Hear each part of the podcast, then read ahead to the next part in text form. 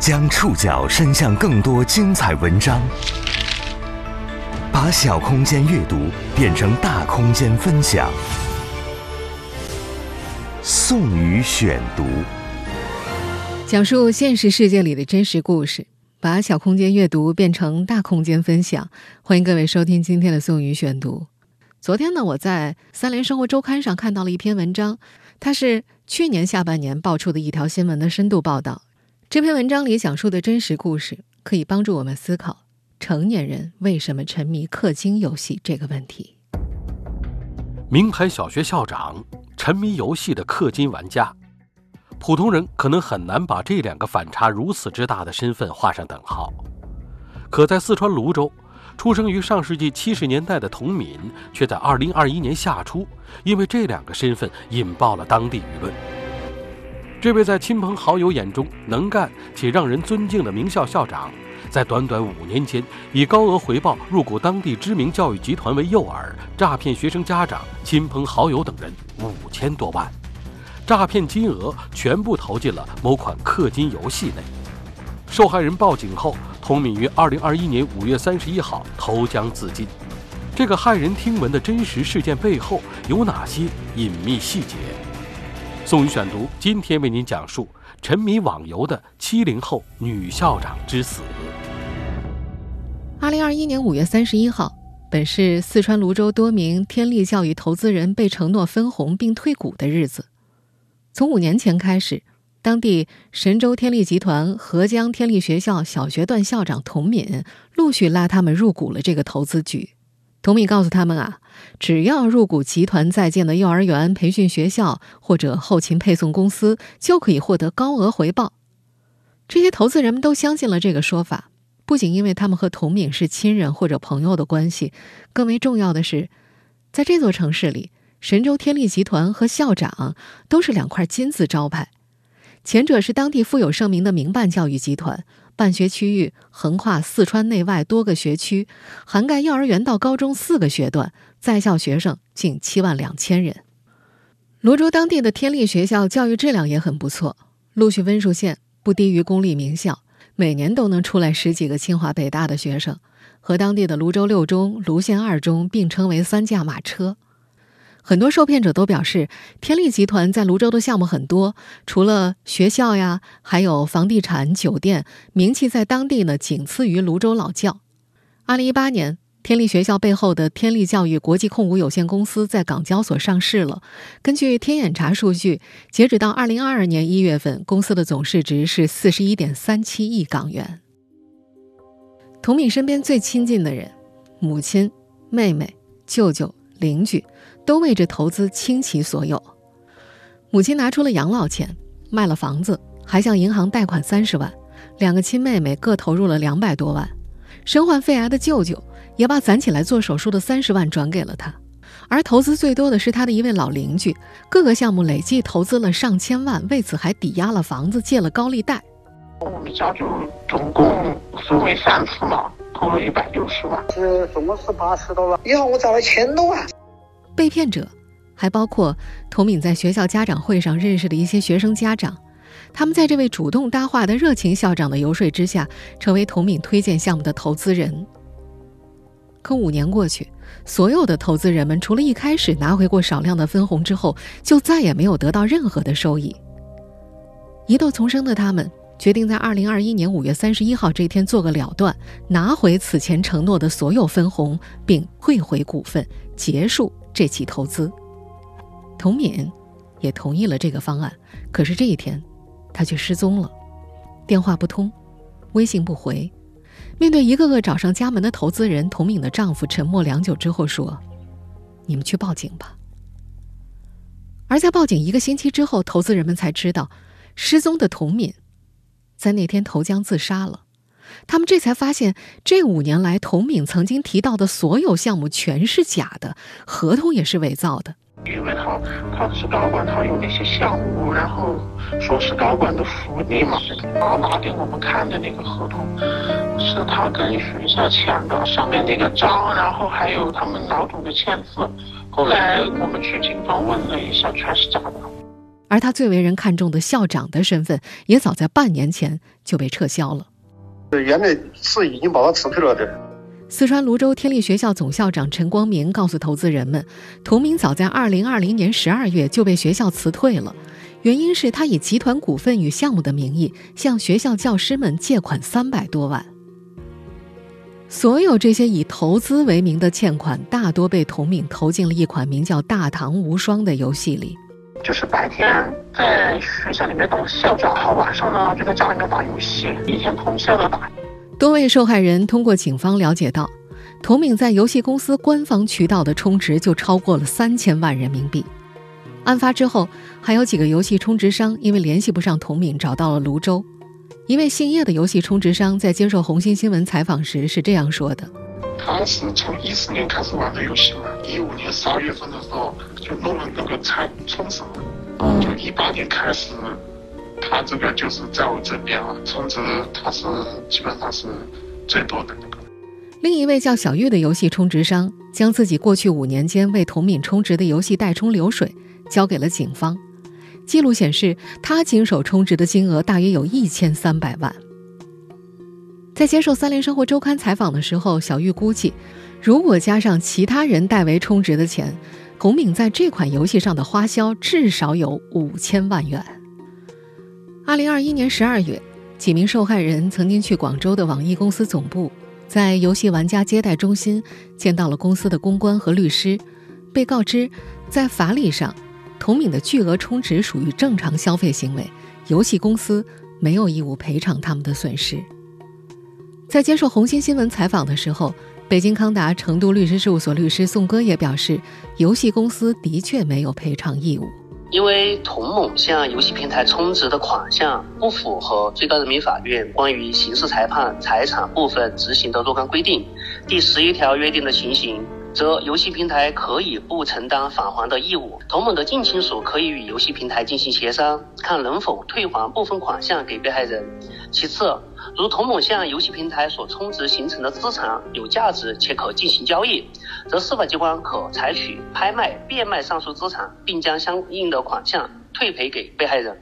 宋哥律师在接受采访的时候还说，如果没有明确证据表明学校方面知悉或者放任童敏的行为，校方也是可以不承担责任的。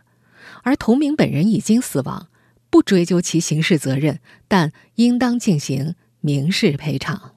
本案中，童某如有个人合法财产，则司法机关可采取拍卖、变卖童某个人财产，并退赔被害人。同时，如本案中童某的继承人已合法继承了童某的遗产，童某的继承人应当在所得遗产实际价值为限履行童某的退赔义务。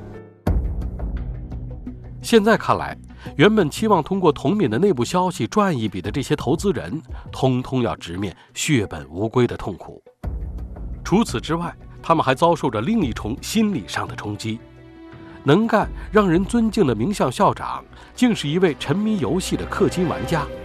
这两者之间的反差超出了他们的生活经验和想象。宋宇选读继续播出：沉迷网游的七零后女校长之死。提起童敏，亲人朋友们用到最多的一个词是“优秀”。这个生于上世纪七十年代末的乡下女孩，一步步成长为城里学校校长的过程，不仅是他一个人的光荣，也是整个家族的骄傲。进城前。他和家人生活在泸州市区不远的矿场镇。在母亲戴凤的记忆当中，童敏自小到大都没让自己操心过。做农民的母亲也没有想过让女儿出人头地。但是从上小学开始，童敏的成绩出奇的好。如果要总结他的学生生涯，大概可以用三个词：第一名、班长、别人家的孩子。从读书到工作，他一直是风云人物。同学王林记得。在泸州师范的时候，童敏是校学生会主席，性格爽朗，做事麻利。两千年毕业的时候，两千四百多名毕业生当中，能够进泸州市的名额只有四个，童敏是其中一个。他以第一名的成绩被分配到泸州市实验小学做语文老师，并且很快就做出了名声。他的下属马秀丽曾经在泸州下辖的合江县任小学老师，他记得两千年出头便听过童敏的名字。那时的童敏在泸州教育界名声很响，是当地唯一一个出版了个人教育专著的老师，还写了好几本。二零一七年，童敏调到合江天立学校任校长一年之后，马秀丽也跳槽去了这家学校。其中一个原因就是童敏，他觉得跟着他干没错。不仅亲朋好友和同事很看好他，童敏教过的学生也挺喜欢他的。二零零三级学生曹宇威记得，童老师的教育思维是敢为人先，不是老师讲学生听，而是分小班教学，让学生自己分组讨论学习。童敏还是学校里少有的要求学生看课外书的老师，正因为如此。曹雨薇才读了《窗边的小豆豆》《夏洛的网》《海蒂》等儿童书目，至今都觉得那是对自己语文素养的启蒙。那会儿想托关系转入同名班上的学生家长是一茬一茬的找上门来，他家中至今还保留着一大箱当老师时的各类证书和奖状。可那会儿他对工作的执着追求，却引发了当时同为小学老师的丈夫的不满。母亲戴凤记得，那时童敏和丈夫。常因为工作忙而吵架，她也跟着劝女儿：“哎呀，我们的家庭已经过得去了，女孩子嘛，安稳就好。”但童敏坚持年轻就是要多努力。二零零三年，她和前夫离婚了，在亲戚的介绍之下，认识了新一任丈夫，一位颇有前途的泸县财政局的公务员。新丈夫和童敏一样，也是个工作狂，早出晚归，很少在家。两人的儿子几乎是由家里的老人带大的，上学期间的家长会也都是由外公外婆出席的。全新工作的回报是，这个家庭走上了一条快速上升路。二零零七年，童敏被泸州天立学校以高薪挖去做副校长，丈夫后来也升到泸县司法局做领导。二零一六年，天立教育集团在泸州市下辖的合江县建起了合江天立小学。童敏被调去做小学段的校长。合江县离泸州市区有一个小时车程，学校特地为他配了专车司机，报销其往返上班的车费。他十五岁的儿子也在天立学校就读，也是一个学霸。在案发前，童敏和他的家庭一直是家族标杆，是亲人朋友都要仰望的那个。他们怎么也没想到。这样的童敏给他们介绍的项目会是子虚乌有的骗局。宋宇选读继续播出：沉迷网游的七零后女校长之死。尹兰君第一次听说天利集团的投资项目，是在二零一六年的一次家庭聚会上。尹兰君夫妇是童敏家的老邻居了，和童家一直关系密切。尹兰金的儿子。认了童敏的妈妈戴凤做干妈，尹兰金夫妇上世纪九十年代初开始做门窗加工生意，二十年间趁着城市化发展的东风，生意越做越大。这些年，她和丈夫攒下了大约六百万资产，都是从乡下进城的，也都是通过自己的聪慧和努力，成功转型为颇有些身家的城里人。尹兰君和童敏家的关系非常亲近，时常相互走动。二零一六年底的那次家宴上，童敏告诉尹兰君，神州天利教育集团正在筹备投资培训学校，自己作为高管有资格参与投资，他愿意将这个专属于集团高管的福利和亲人朋友分享，带着大家一起投资，一起享受分红。在小城市的商海沉浮多年，尹兰君多少知道些城市里的财富增值规矩。十几年前，他曾通过内部消息。得知当地一栋居民楼即将拆迁，便花了五万入手了一套三十多平的房子。几年后，这里果然拆迁了，他一次性获得了三十五万的补贴。这更让他相信，城市里隐藏着各种各样隐秘的财富捷径。如果有熟人有消息，胆子大敢出手，就会有意想不到的收获。自身的财富经验和对童敏一家的信任，让他毫不犹豫地给童敏口中的培训学校项目投了。二十四万。两年之后，天利教育上市了，童敏又给尹兰君带来了所谓的春雨路幼儿园项目。在童敏出示的这份甲方为神州天利教育集团股份有限公司的协议当中，即将修建的幼儿园新校区投资收益也是相当不错的。三年后，所投金额增资率将为两点六六倍。尹兰君看到几位当地知名校长的名字都出现在了协议当中，他们都作为乙方入了股，便对这班内部高管福利的顺风车深信不疑。他先给幼儿园这个项目投了四百二十万，后面又追加了三十万，购买了同名所说的天利教育集团高管所持有的原始股。为了凑齐这些钱，尹兰君拿出了做生意多年的积蓄，抵押了自家的房子，并借了些高利贷。不仅如此，他还把自己的表妹、表嫂都介绍进了同敏的投资局里。一位他的邻居得知尹兰君参与到天利的投资之后，也让他帮忙引荐，成为了同敏的投资人。在投资人们组成的投资项目微信群里，同敏表现出一个管理者的井井有条。他常在群里言辞正式地发通知，公布一条条集团开会的内容，汇报项目筹备计划。还会在群里晒出集团律师催促自己打款的聊天截屏，要求各位投资人的资金尽快到位，并且持续在群里发布集团新的投资项目，从后勤、食堂到代持股、土地转让等等，每个项目都许以高额回报。投资人们也相信自己已经踏上了一条财富快车道。诈骗链条。就这样，在靠上大公司、财富唾手可得的幻想中越拉越长，亲人、朋友、亲戚的朋友、朋友的朋友、学生家长、学生家长的朋友都成了童敏的投资人。可他们怎么也没想到，他们所谓的投资，居然都被童敏投进了某款游戏，用于打造虚拟世界里的白富美身份。宋宇选读继续播出：沉迷网游的七零后女校长之死。游戏《大唐无双》的玩家神喵不认识童敏，他只知道这款游戏里有个名叫陶若的名人玩家。陶若曾经上过游戏官网的新闻稿，稿子里描述她是世界排行榜第一、论坛小说作家团的有名写手，才貌双全的白富美。《大唐无双》是网易公司在2014年推出的对战类游戏，以隋末唐初历史为主题，为玩家提供多个门派和职业。玩家们可以在里面招募战将，组建帮会，群体作战。在游戏宣传片里，它被称为“战斗网游之王”，主张的理念就是与人斗，其乐无穷。这款虚拟游戏的诸多运行规则和现实是极其相似的。有争斗，有领袖，有组织，有成功和失败，也有情感和怨恨。只是游戏当中的规则就更加简单直接了。绝大多数时候，钱的多少能够决定一个人在游戏中的地位和随心所欲的程度。陶若给这款游戏的资深玩家们留下的最深刻印象就是，有钱毫不吝惜花钱。在接受《三联生活周刊》采访的时候，资深游戏玩家顾少记得。陶若曾在拍卖行以八到九万拍下了一个灵盒，灵盒就是这款游戏里的一种装备。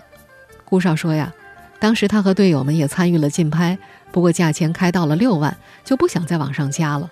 可是陶若却一掷千金拿下了那个装备。他还记得，还有一场游戏，陶若和对方战红了眼，一晚上的游戏花销就达到了上百万。除了在装备和升级上一掷万金之外，陶若还有自己的账号版图，玩家神喵说呀，几乎在每一个游戏城区，陶若都有多个不同门派的账号，巅峰时有五六个账号都排在各个门派世界排行榜的第一位。账号的成长是需要不停的花时间刷任务的，陶若为此雇佣了一个四到五人的代练团队，专门替他的账号抽宠物、开针法、抽灵盒、升级打怪。为了管理这个代练团队，他还雇了个团队管家，负责给代练们发薪水、充值账号。按游戏圈里的一般行情，一位代练的年薪加红包至少要六万块钱。在陶若的游戏充值商小玉的印象当中，陶若的充值数额从2018年开始骤增，五万、十万，有时一天就有六七十万。在金钱的喂养之下，他和自己的团队在游戏世界当中战绩显赫。每年七夕节，游戏方会举办大唐第一美女活动，十元宝，也就是一块钱人民币一朵鲜花，谁买的花最多，就能成为大唐第一美女，获得一个凤凰坐骑。陶若连续几年摘得这个桂冠，也赢得了相当多的追随者。由于游戏是阵营作战的，他用金钱喂养的账号拥有强大的战斗力，跟随他就意味着更大的获胜几率。二零一九年和二零二零年是陶若最辉煌的时候，游戏官方一年一度的皇城之巅总决赛，他所带领的两个组织连续两年夺冠，冠军所获得的六十万奖金，据说他全部分给战队队员了。那会儿的游戏官方论坛对他是一片赞誉，评价他是义气侠女、有钱老板。可是，当陶若在游戏世界里呼风唤雨的时候，现实世界里的童敏让同事和家人感觉到不对劲儿了。到了二零二零年下半年，也就是他被辞退前几个月，童敏在马修丽眼中变邋遢了，头发油得不得了，衣服也皱巴巴的，几天都不换。马修丽还劝他。你当校长要注意一下仪容仪表的。在家里，母亲戴凤也觉得女儿不那么爱看书了。晚上从学校回来，总喜欢窝在房里打游戏，经常熬到凌晨三四点。他以为这是不是工作辛苦，玩游戏放松放松呢？便没有多问。在戴凤的人生经验里，没有游戏成瘾的概念。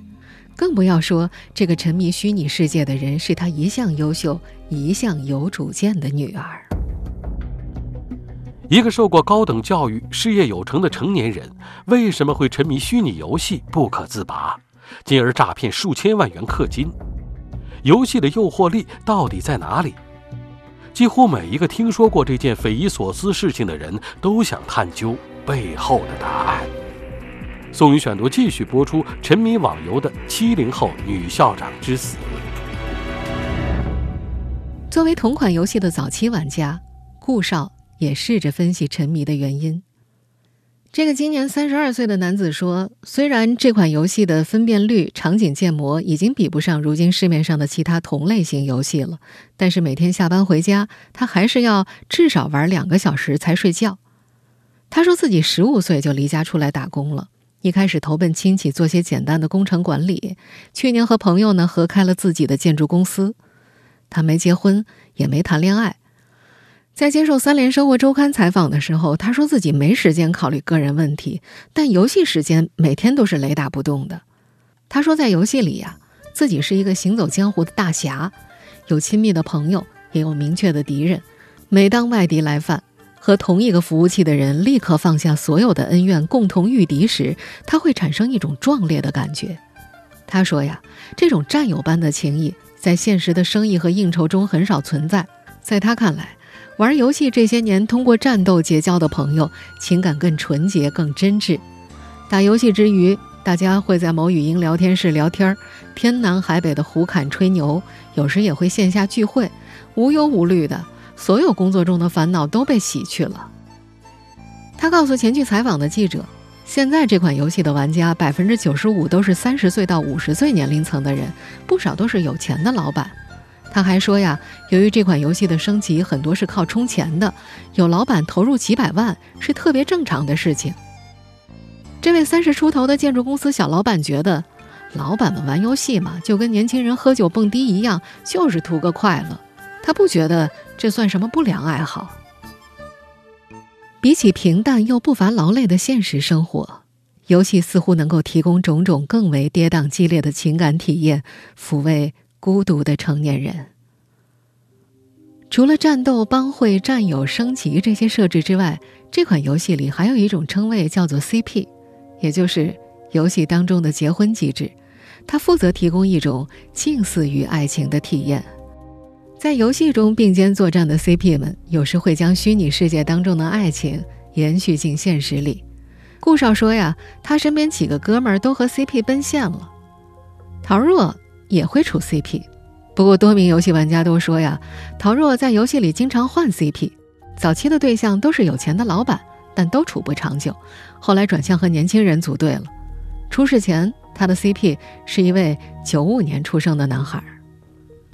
但即便是游戏官网认证的白富美，世界排行榜第一，陶若在游戏当中的爱情也并不是很顺利。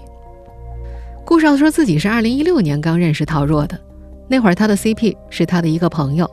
他说呀，现实中他的这个朋友和自己同龄，福建人，家里开物流公司的，是个头脑灵活的富二代。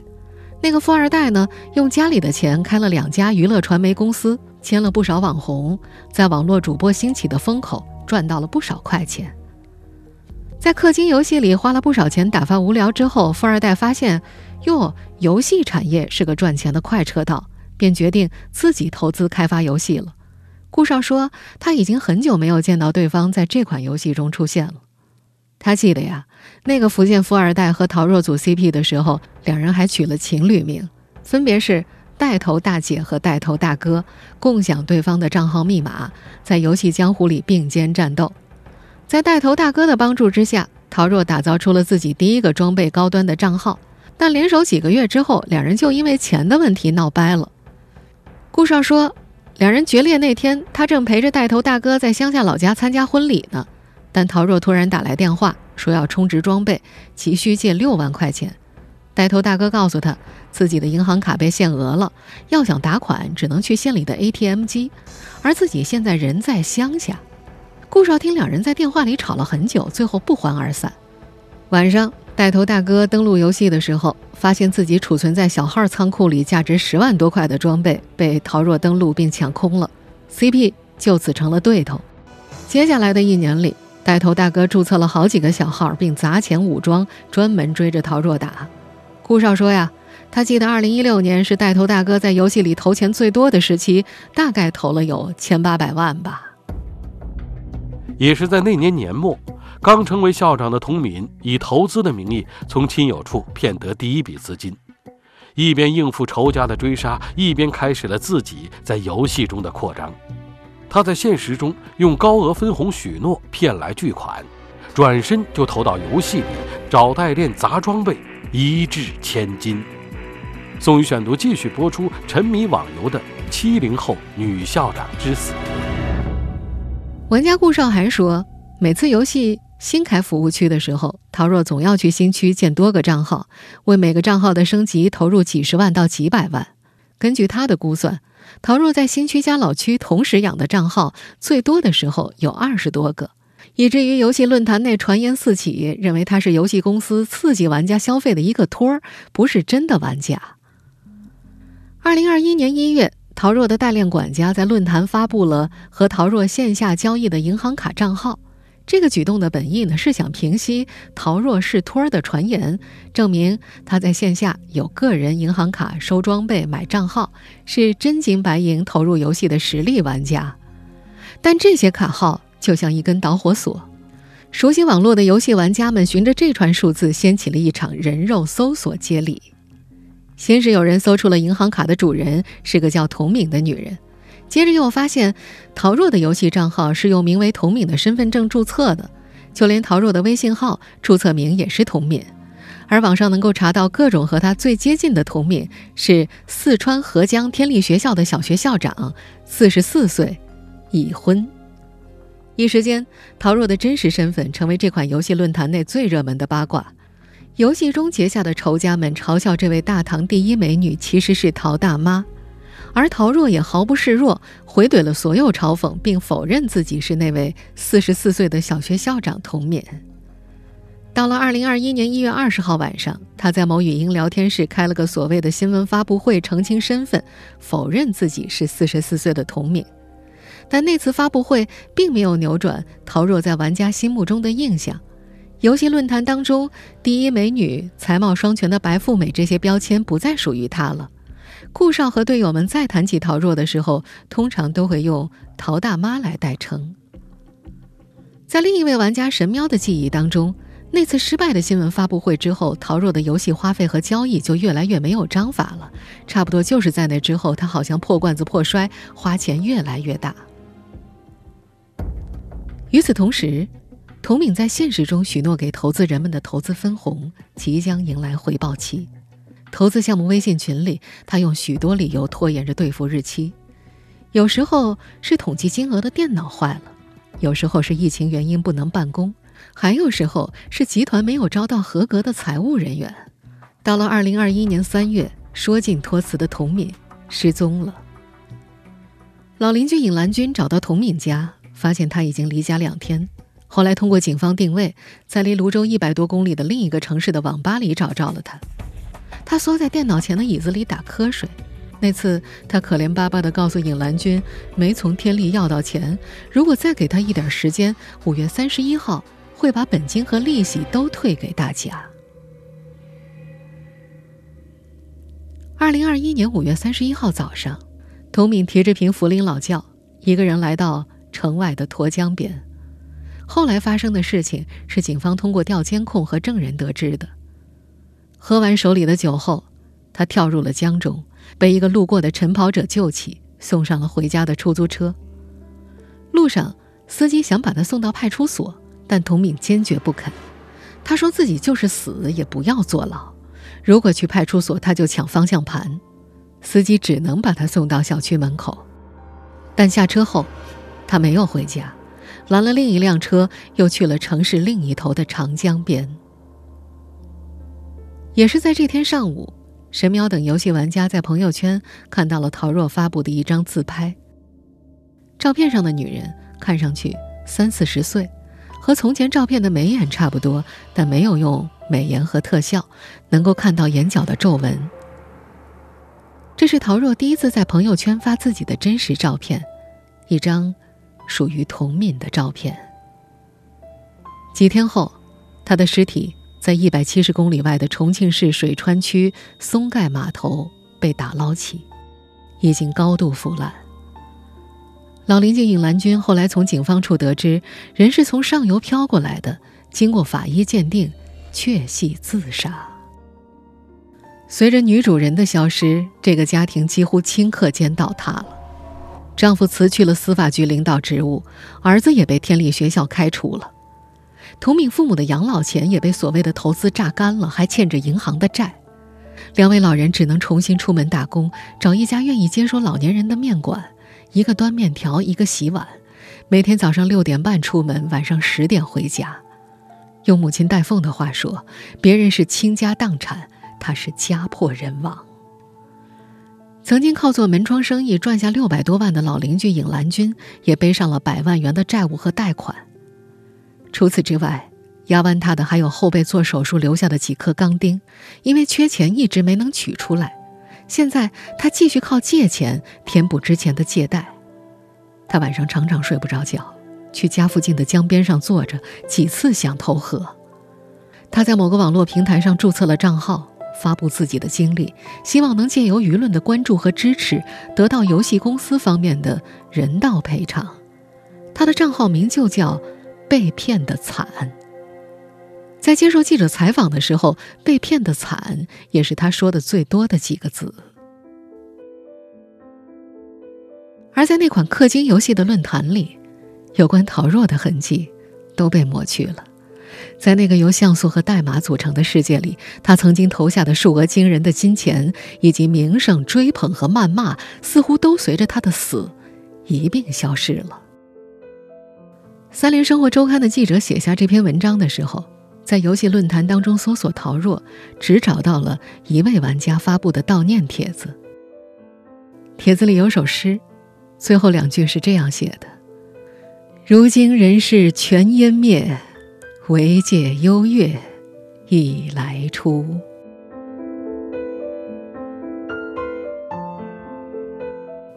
以上您收听的是宋宇选读，沉迷网游的。七零后女校长之子。本期节目节选自《三联生活周刊》。收听节目复播，您可以关注本节目的同名微信公众号“宋宇选读”。我们下期节目时间再见。